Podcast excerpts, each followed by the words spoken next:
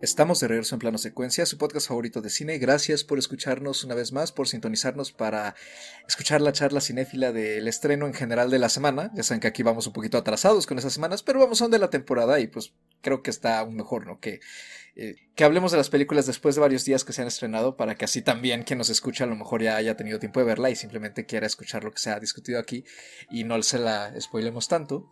Pero bueno, pues yo soy Carlos Ochoa y conmigo se encuentra como siempre Anita Escárcega. ¿Cómo estás, Anita? Hola, muy bien, muy contenta de estar una vez más con ustedes platicando de cine. También se encuentra aquí en el panel, como siempre, Andy Saucedo. ¿Cómo estás, Andrea? Hola, ¿qué tal? Muy bien, muy contenta, entusiasmada como siempre y pues aquí ya estamos listísimos en un episodio más. Así es, para hablar de fantasía y romance, volvemos un poquito a ese tema que, bueno, no, realmente casi no hemos comentado romances por aquí en este programa, pero sí hemos comentado fantasía y justamente en nuestros episodios de fantasía estuvo, o en los dos más bien, ¿no? el, señor, el Señor de los Anillos y La leyenda del Caballero Verde nos acompañó Antonio Guerrero, que se encuentra aquí una vez más en el panel. ¿Cómo estás, Antonio? Hola, ¿qué tal? Mucho gusto, gracias por invitarme. Así es, parece que dicen fantasía y yo digo alzo la mano y digo yo quiero estar. Aunque ahora no tiene nada de medieval, es un romance moderno y se trata nada más y nada menos de Undine, la nueva película del director alemán Christian Petzold, este director que se ha caracterizado por hacer reinterpretaciones de algunas historias eh, ya eh, establecidas, ya sean novelas o incluso leyendas, con algunas de sus películas anteriores y que una de ellas ya se comentó en este programa hace bastante tiempo, que fue Transit, en tránsito, y pues en esta ocasión regresa con este drama de fantasía y romance, como ya dije, que tuvo su estreno en el Festival Internacional de Berlín de 2020, justo el 23 de febrero, cuando se declaró la emergencia sanitaria aquí en México, ya parece muy lejano. Y en ese festival, Paula Vir se ganó el premio a Mejor Actriz, se ganó el Oso de Plata por su participación en la película. Y pues está protagonizada por ella y Franz Rogowski, el príncipe del cine europeo actual, ¿no? Este joven actor que también ha estado participando en una gran cantidad de proyectos, entre ellos otra de Petzold, y pues de hecho sí, Paula Beer y Franz Rogowski protagonizaron ambos en Tránsito. Quiso repetir con ellos eh, su colaboración, justo al terminar de In Transit les comentó sobre esta idea para Undine y ellos aceptaron, y los acompaña además Jacob Maskens y Mariam Sari. Y pues brevemente, Antonio, cuéntanos de qué trata Undine. Bueno, como ya adelantabas, eh, en este caso Petzold hace la adaptación de un, antiguo mito eh, de Undine, la ninfa que quiere enamorarse, y en este caso está encarnada por, por esta actriz eh, Paula Ver, que es muy representativa de, del cine de Petzold. Ella es una historiadora y guía en un departamento de, de arquitectura en el Senado eh, al inicio de la, historia. De hecho, la primera secuencia eh, estamos eh, presenciando un rompimiento amoroso. Su novio la está cortando y ella le dice de la nada de, bueno, tú sabes que si te, que si me dejas tendré que matarte. Te voy a dar una oportunidad para que recapacites, iré a, dar mi recorrido y cuando regrese me dirás que todo sigue igual. El novio, por supuesto, no lo, no la espera. Cuando ella regresa para buscarlo, se topa con un buzo que se acerca para saludarla, aparentemente acaba de verla en el, recorrido y quiere eh, felicitarla. Y ahí es donde comienza lo mágico de la historia porque ella escucha voz en una pecera, la pecera se rompe y los baña y los hiera a ambos, pero al mismo tiempo sirve como una especie de flechazo. Él es Christoph, interpretado por Franz Rogowski, y vemos cómo se desarrolla este esta relación amorosa entre ambos y en uno de los múltiples recorridos que hacen por, la ciudad, se cruzan con el antiguo novio de, de Undine y eso va a detonar que haya una crisis en la pareja y que el, destino fatal que marca la, la leyenda de, de Undina pues se tenga que cumplir. El chiste es con quién se va a cumplir, si con Christoph o con el antiguo novio Johannes. Y creo que esa es a grandes rasgos y de manera muy atropellada la sinopsis de, de Undine. Así es, y de hecho con un tono así también como medio épico, ¿no? La, la relataste y en efecto, como bien dices, es una reinterpretación del mito de la Undina que tiene diversas variantes, ¿no? Claro, pero en general es esa, ¿no? El, este personaje mítico, si su amante la traiciona, en sí tiene que matarlo y ella en algunas versiones tiene que regresar al agua, en otras no. Se acerca un poco, creo yo, a la idea de la sirenita, ¿no? Por así decirlo, ¿no? También es un personaje este, mitológico que pues, si pierde a su amor se convierte en espuma, ¿no? En, el agua. Entonces es de ese tipo de folclore. Y pues vamos a arrancar ya con la discusión. Anita, de entrada a ti, ¿qué te pareció Ondine? ¿Te gustó o no te gustó? ¿Y qué impresiones tuviste? Pues a mí la película me gustó, me gustó, no quiero decir que muchísimo, pero sí me gustó bastante. La película tiene de repente unos elementos que yo he visto en otras películas del mismo director, que me parece que hace mucho énfasis en, la historia de, la Alemania, ¿no? De Berlín en particular en mi caso eso le jugó un poquito en contra porque a mí esas fueron las partes que puedo decir que me sobraron en la historia. Pero fuera de ello, la historia me parece muy linda. Es, y, la manera en la que está realizada la película, creo que está justamente muy modernizado este, este mito, pero no, no deja de lado para nada su, su trasfondo mitológico y épico, ¿no? Entonces eso me gustó, me gustó bastante. Andy, ¿a ti qué te pareció? A mí también me gustó. Eh, una experiencia eh, que tengo con, con Petzol es justo que la primera película que vi fue Transit. Y ahí tuve varias, varios peros, ¿no? Eh, recuerdo más o menos ese episodio en el que estuvimos platicando de la película. Posteriormente vi por ahí alguna otra película de Petzol. Y justo empecé como a entender un poquito más su cine y, y pues mucho de los rasgos ¿no? que, caracterizan eh, parte de, los trabajos que ha hecho. Y con Undine creo que tuve una mejor experiencia que, con, las, ah, con las películas que, había visto antes.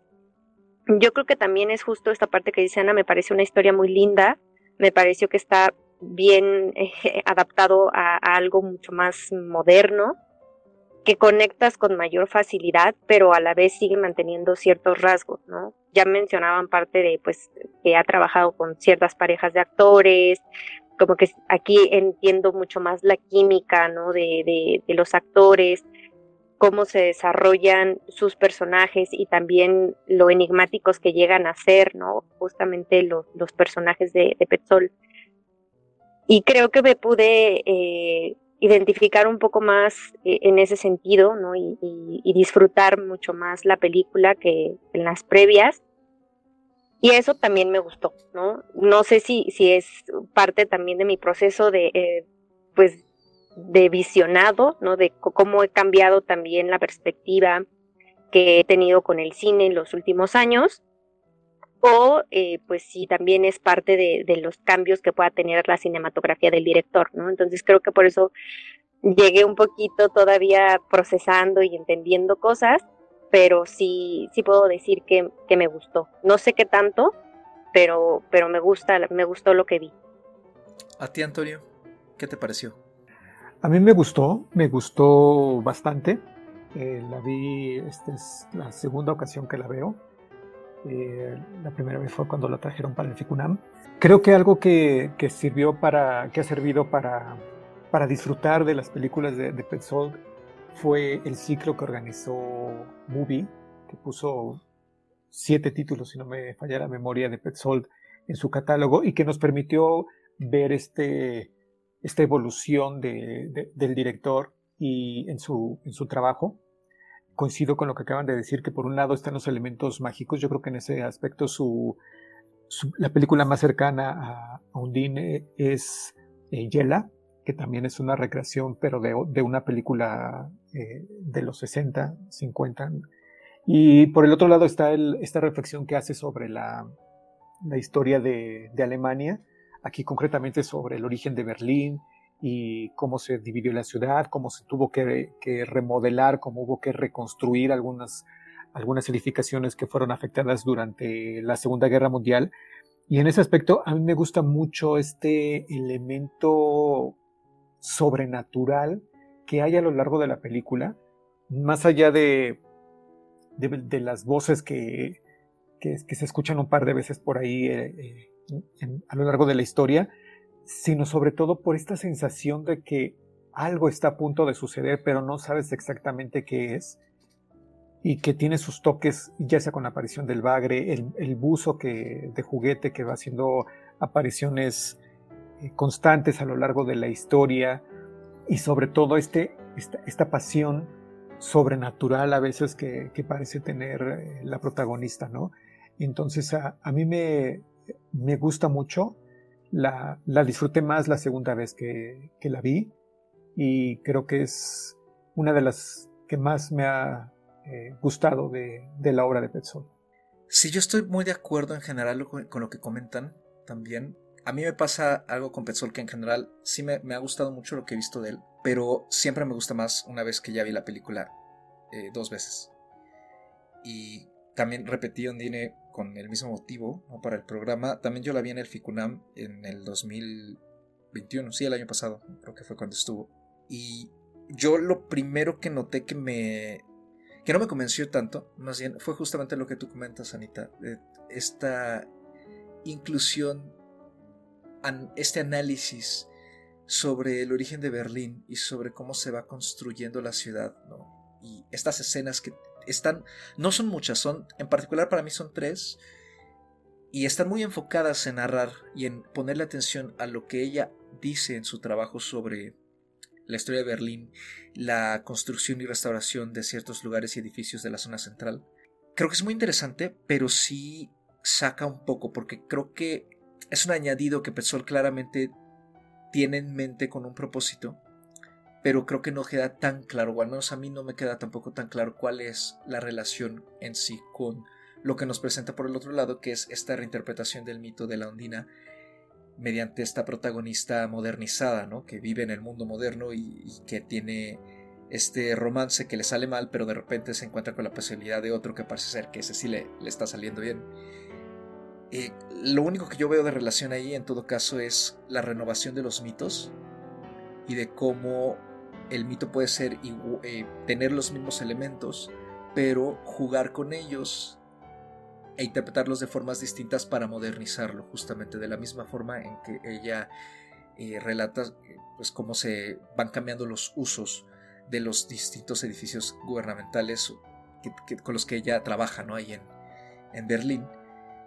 Porque justamente lo que más me gusta de Undine es eso, que tenemos este mito, que ya eh, resumimos aquí brevemente, y todos los elementos tradicionales de él están en la película, ¿no? el exceso de agua, este tono, como bien dices Antonio, de vaticinio, de que algo malo va a pasar y que además ella parece ser que va a matar a alguien o que alguien está condenado a morir por haberla traicionado a ella, como que ella misma está consciente de su propio, de lo que ella tiene que hacer, ¿no? Según el mito que ella habita, pero todo está conjugado para hacernos pensar de formas distintas, ¿no? Y creo que es un bonito ejemplo de que los mitos no solo siguen vivos, sino que se pueden reescribir, se puede jugar con ellos y añadirle todos estos elementos fantásticos que no siempre es necesario explicar, que quedan muy en la incertidumbre, pero que son parte de ese encanto y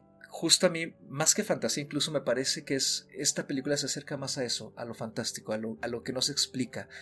Y siempre lo fantástico va pegado a, a la figura de lo fantasmagórico, que es como bien dices Antonio, el concepto bajo el cual Movie juntó esta muestra el año pasado de Petzol, que estuvo aproximadamente un año, ¿no? Desafortunadamente salió en marzo de este año, del 2022, salió de la cartelera, pero justamente es un tema al que Petzol regresa continuamente en sus películas, estas figuras fantasmales, estos personajes y protagonistas que parece que siempre están en movimiento y siempre se están en tránsito justamente de un lugar a otro, de una persona a otra y están como en un limbo y que pareciera ser que están atrapados dentro de su propio destino y que todo lo que hacen los lleva hacia una hacia un desenlace del que no tienen otra opción.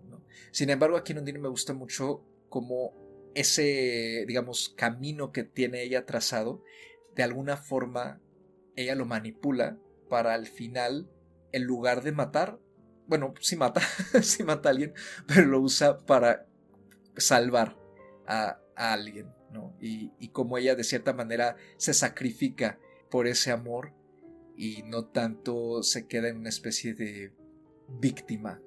De a la que alguien le hizo algo.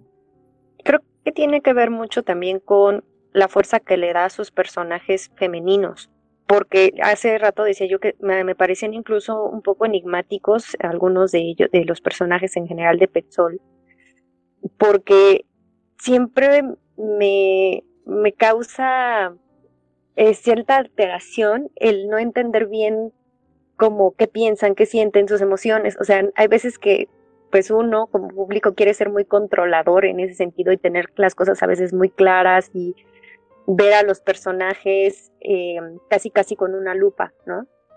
Y creo que con Petzol a veces me pasa eso, que quiero entender justo mucho más de los personajes y en el caso específico aquí de Undine, es ese personaje que justo como, como menciona Carlos, lo sientes tan atrapado en su propio destino, con, esta figura eh, que busca el amor, que busca tener otra oportunidad, bueno, no es que busque otra oportunidad, sino que esa otra oportunidad se le presenta, ¿no? Y siento que, que es algo que ya he visto en, en los, eh, pues en las películas de Petzol, ¿no? En donde este personaje femenino, por diferentes motivos, por diferentes razones de, de pues de ser, ¿no? del mismo personaje, se, se muestra como justo esta figura de la segunda oportunidad, ¿no? de estas mujeres que, que llegan a tener esa segunda oportunidad o esa segunda vida, casi casi, ¿no? Entonces, en este caso me gusta mucho que además tiene esta aura como de, de lo fantasmagórico, ¿no? Como, como, dice Carlos, tiene esta aura de que tiene un poder sobrenatural, de que hay algo en ella. Desde el momento, desde la primera escena en donde ella le dice, al, novio que tiene, que si la deja, pues tiene que matarlo, ¿no? O, él tiene que morir, él sabe lo que va a pasar. Eso es muy impactante al inicio, bueno, al menos para mí, pero conforme lo vas entendiendo y vas viendo justo como estos detalles, estos momentos que tienes como de algo va a pasar, y entiendes también la cierta rareza, ¿no? Y sutilezas que tiene el personaje, todo eso le, le ayuda mucho a que te mantengas justamente de la mano con esa persona y que anheles lo que el personaje está anhelando en ese momento, ¿no? Creo que al, al, menos a mí me pasó que empaticé mucho con el personaje y ya no necesité tanto entenderla o, o, o conocerla también o saber qué estaba pensando, qué estaba pasando para seguir, para seguirla, ¿no? Y, para ver eh, hacia dónde terminaba todo este asunto que justo yo sentí activa como una parte muy dramática, pero me gusta también cómo se acentúa con esta parte fantasmagórica que tiene detrás. A mí me parece muy curioso que Carlos haya mencionado una palabra que es manipuladora. Y yo creo que el personaje de Undine en, en la película de, de Petzol sí es muy manipuladora. Incluso ella está jugando con, con la gente a su alrededor. El problema es cuando se le salen un poquito las cosas de control con esa última llamada eh, que recibe de parte de Christoph y que además es una llamada muy peculiar. No, no voy a revelar en este momento eh, por qué es peculiar, pero abona este sentimiento entre fatalista y mágico o, fantástico de la historia. Entonces creo que por un lado sí está este personaje femenino, como dicen, es muy fuerte, pero también es muy manipulador. Incluso la primera escena lo, deja muy claro, ¿no? Cuando con, llora alrededor de dos minutos en, el rompimiento y después le dice, es que tú me dijiste una, cosa y le quiere mostrar el mensaje de voz que le mandó y luego le dice, aquí me vas a esperar y, y, vas a reconsiderar. Es como muy, muy impositiva el, eh, eh, en ese aspecto y creo que eso es una ventaja que es una ventaja y además es una cualidad que yo no le había visto a, otras, otros personajes femeninos de, de Petzold, con todo lo bien construido que están, y en particular los que ha interpretado esta, esta actriz. Fíjate que a mí algo que me gustó muchísimo de la historia en general es cómo al final todos estos personajes hicieron un sacrificio. Tú, mencionabas a la sirenita, ¿no? Hace, hace un rato, Carlos, y creo que tiene mucho que ver. Todos los personajes hacen un sacrificio por amor, porque finalmente el primer novio sabe cuál es su destino. El primer novio sabe que al hacer eso, ella lo va a matar. Sin embargo, continúa, ¿no? O sea, está dispuesto a sacrificarlo por la nueva oportunidad del nuevo amor que tiene. Ella, a su vez, también se sacrifica a sí misma por, por su nuevo novio, ¿no? Por su nuevo amor. Y este, a su vez, sacrifica el amor de ella por la nueva relación que tiene y el bebé que tiene en camino.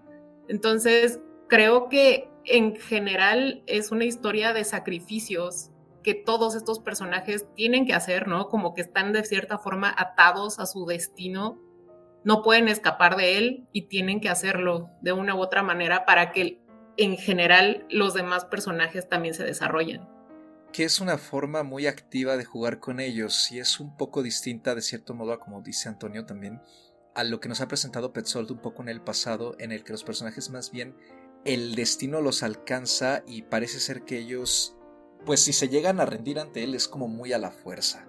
Y aquí sí hay una acción más determinativa por parte de, todos los personajes en general, pero en particular sí es, es cierto, eh, eh, en particular con, la protagonista, con Undine, que esta cualidad que le da Paula Vir tan etérea y enigmática a mí me parece uno de los puntos más fuertes de la película porque justamente creo que es ella con quien el espectador tiene que engancharse, como dice Andrea.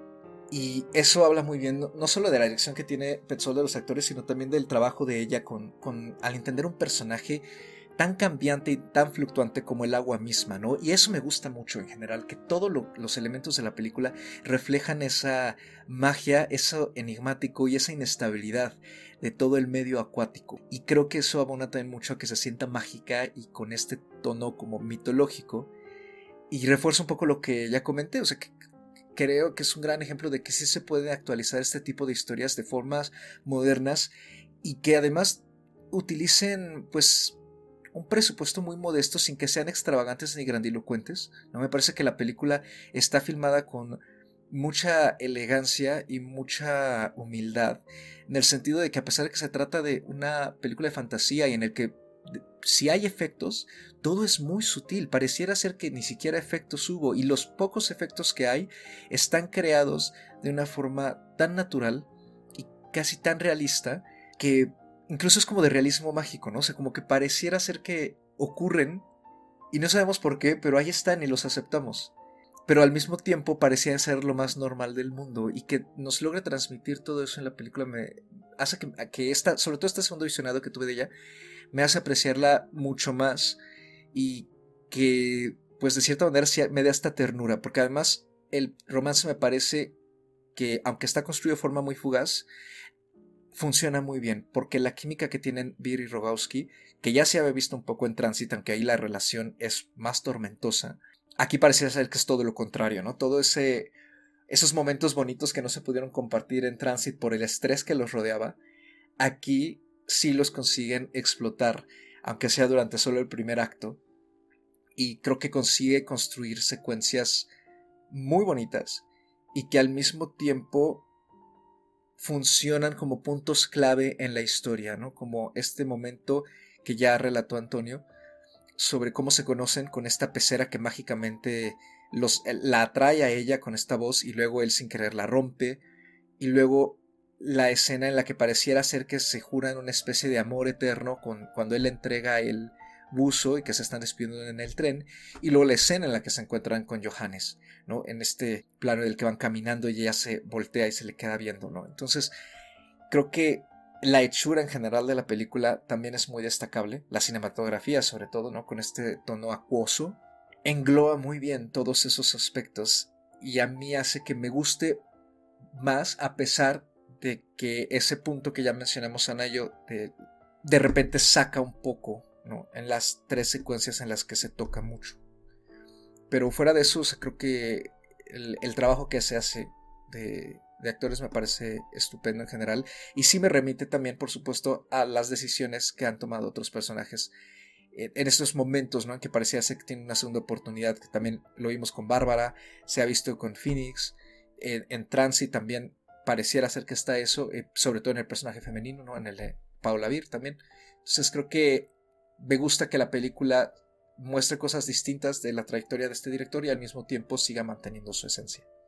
Ahorita que mencionan el, el, detalle de, de, la explicación de las maquetas y de, cómo se fue desarrollando Berlín, tendría que volver a verla, con mucho gusto, por supuesto, la película, porque no estoy del todo seguro si marca cada una de estas intervenciones históricas, por llamarlo de alguna forma, una etapa nueva dentro del romance de, de. Es decir, sirven como separadores de estos capítulos románticos dentro del marco histórico de, la ciudad. Tendría que volver a verla para ver si funcionan de esa manera o solo es un, recuerdo vago que tengo en este momento, pero coincido completamente que como sumario de, del tipo de cine que hace Petzold, de todas sus inquietudes, de, todos sus, sus rasgos distintivos, Dean es un ejemplo muy acabado. Incluso más yo creo que,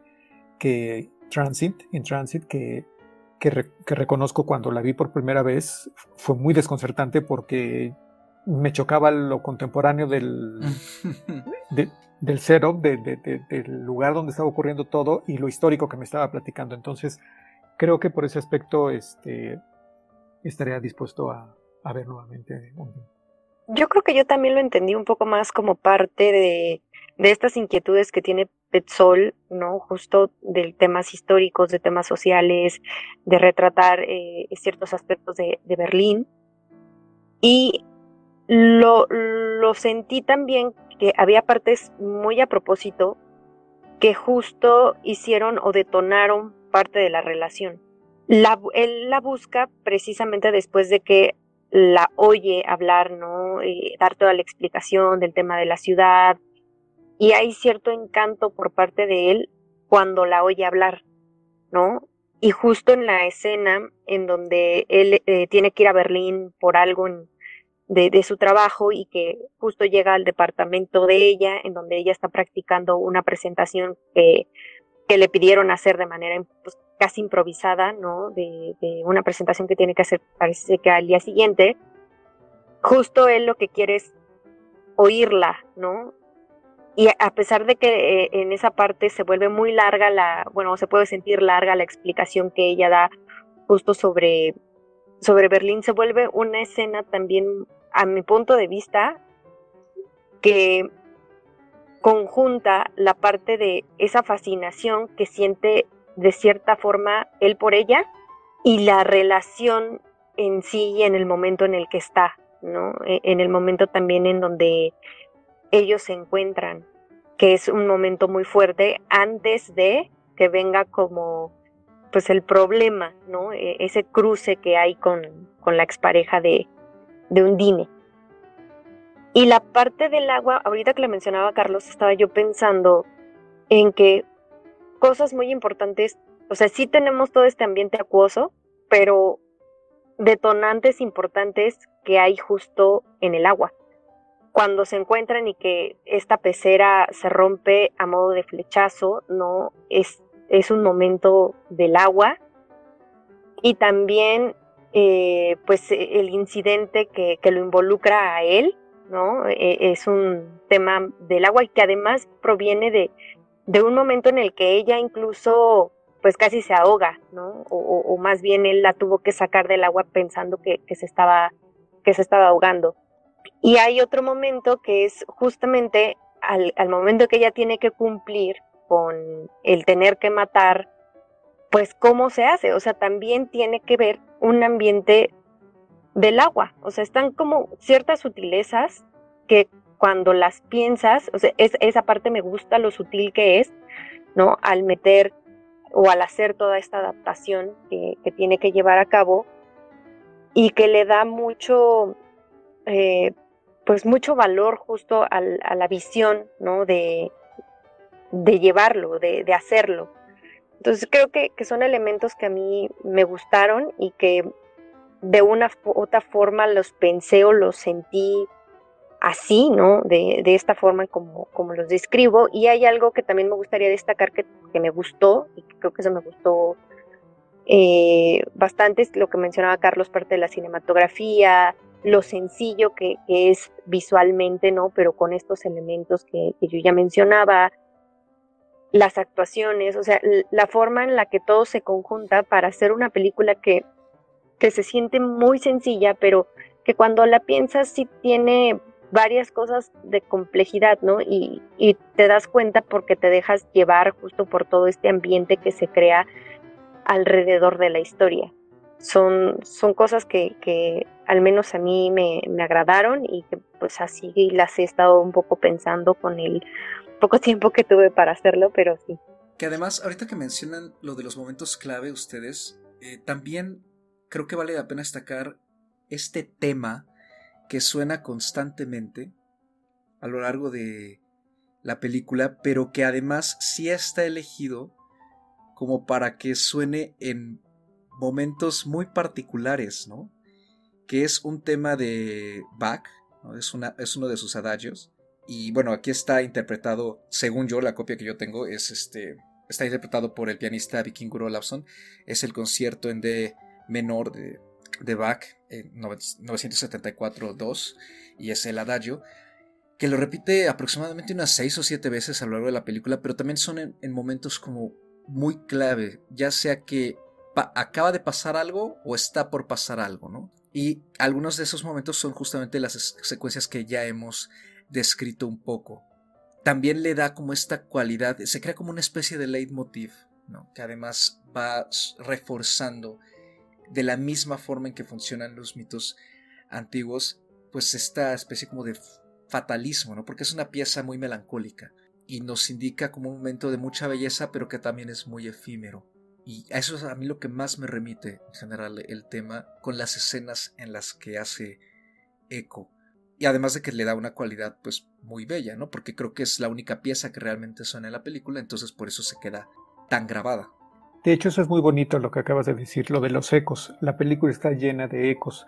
Eh, hay escenas que muy similares que se ven al principio y al final de la película, incluso la misma, pues no sé si llamarlo cita, pero vamos, esta reunión con, el, con Johannes, su primer pareja, que ocurre en el mismo café, que lo ve desde el mismo encuadre, desde el mismo plano, eh, y hay cosas así que se van visualmente que se van repitiendo a lo largo de la película está el uso de la música que acabas de decirnos, que no solamente es la única, también está la de Sobreviviendo de los, de los Gees, que, que la utiliza él para revivirla cuando sufre un incidente ah, en, el buceo, eh, cuando están eh, buceando. además ella lo empieza a escuchar obsesivamente la, la melodía eh, está el, detalle que, ya había mencionado antes del buzo. Entonces, son esta especie de ecos visuales, auditivos y, y, decenas de, escenas recurrentes que le dan ese toque especial a, a Undine. Como fabulesco, ¿no? Sí, y que es además, eh, como lo mencionabas tú, con, con esta esta especie como de, cantos antiguos que son como estribillos que se van repitiendo como si fueran eh, las canciones de cuna que, te cantan las madres y que tienen un estribillo que, es el que te va arrullando precisamente. De la misma forma aquí muchos de los elementos que, utiliza Petzold te provocan esa sensación que habíamos mencionado ya de, fatalismo, pero también de familiaridad con los personajes y con lo que está sucediendo. Ay, pues a mí me gustó ahorita muchísimo lo que, lo que mencionó Andy. Me dejó pensando mucho en esta interpretación que ella le dio a la parte en la que se le da un sentido al hecho de que ella sea esta historiadora que da estas charlas, ¿no? Porque tiene todo el sentido ahora que, que lo mencionó Andy, ¿no? O sea, es el canto de la sirena, porque desde el inicio él se acerca a ella justamente por eso, por escucharla hablar. Entonces, ya quedó totalmente en el suelo todo lo que, lo que les había dicho que no me había gustado de la película. Eso me gustó mucho, tiene todo el sentido y ya, no tengo ninguna queja con la película entonces es lo que yo decía, ¿no? Como que todos esos elementos están resonando ahí que, suelen estar conformar este mito, ¿no? Y bueno, los mitos relacionados con las ninfas acuáticas, independientemente de cuál sea, Entonces, al mismo tiempo se siente como muy universal.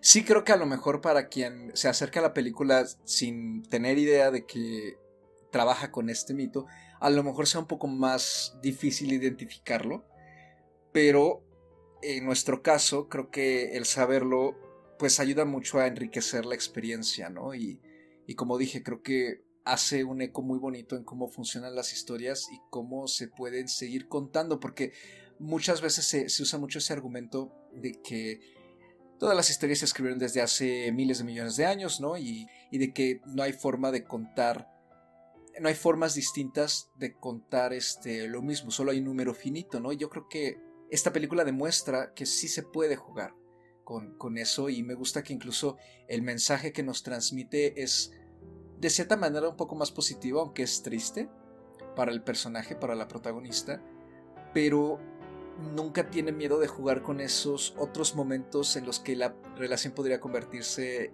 en algo extremo, ¿no? Por ejemplo, a lo mejor en un inicio Andine parece un poco tóxica, ¿no? O después hay mucho melodrama, pero nunca se desborda, por ejemplo. Entonces, creo que pues, esa es la cualidad que yo más, eh, con la que yo más me quedo, Andine.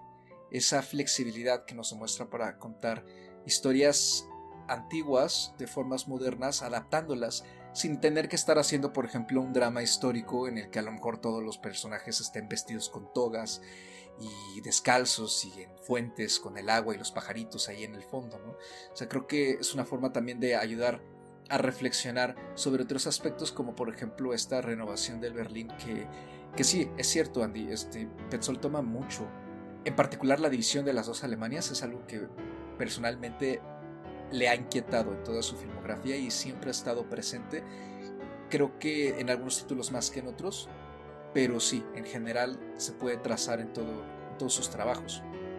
Y yo creo que con esto ya podríamos ir cerrando esta pequeña charla, ya nada más como, como breve conclusión. Eh, pues yo cierro con lo que acabo de decir y yo le otorgaría a Undine cuatro estrellitas bien sólidas.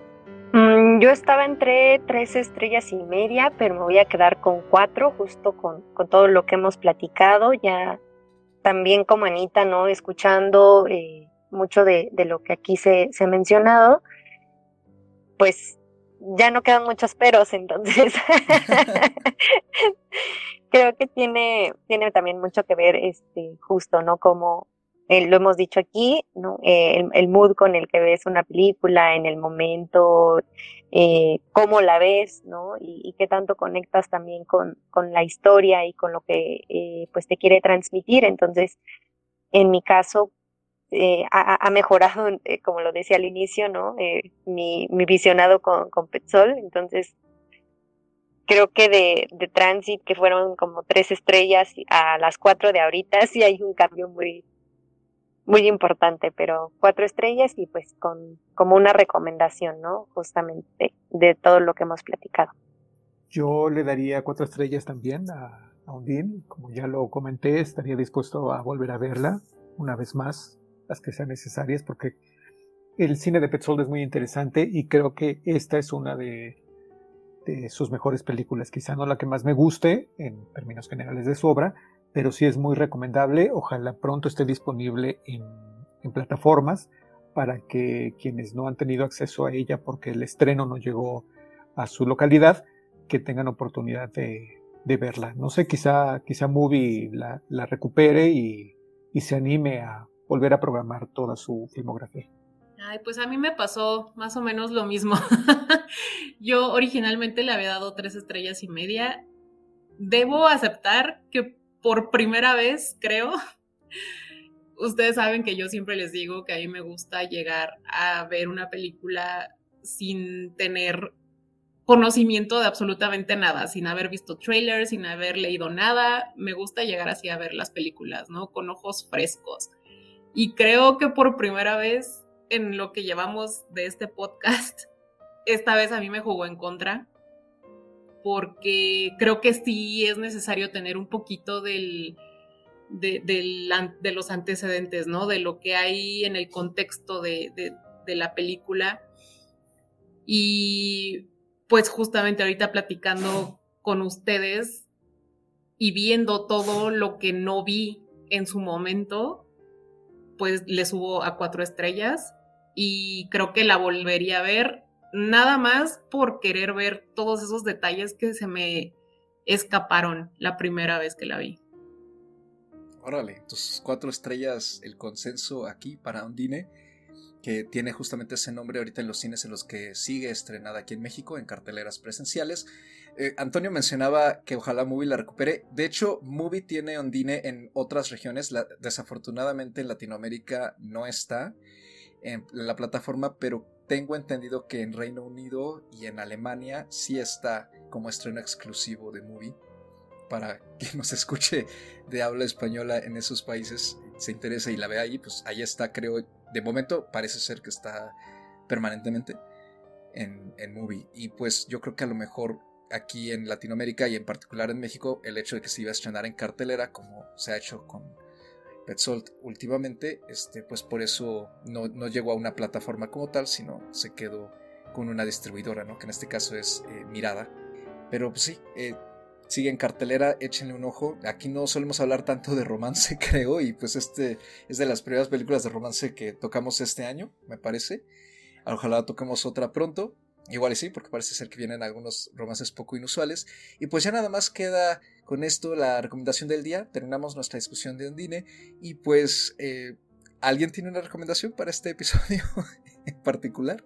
Sí, nadie alza la mano, la alzo yo y les recomiendo eh, una película mexicana, aprovechando que la última vez que anduve por aquí hablé de cine mexicano, una película eh, interesante que, me gustó que se vio en el Festival de Morelia hace ya muchos años y que fue otra de esas películas afectadas por la pandemia porque cuando la estrenaron se cerraron los cines, incluso su director eh, Isaac Cherem la puso a, renta en, en Vimeo, si no me equivoco, eh, para que la gente lo conociera. Bueno, ahorita ya está en Prime eh, Video y creo que vale la pena que la gente se acerque a, Leona, la historia de una joven judía que se enamora de alguien que no es de su comunidad y cómo viene esta diferencia cultural en la pareja y bueno, de, parte de la familia. Es, muy interesante, a mí me, agradó bastante esta película, está disponible ahí en, esta plataforma y les recomendaría que,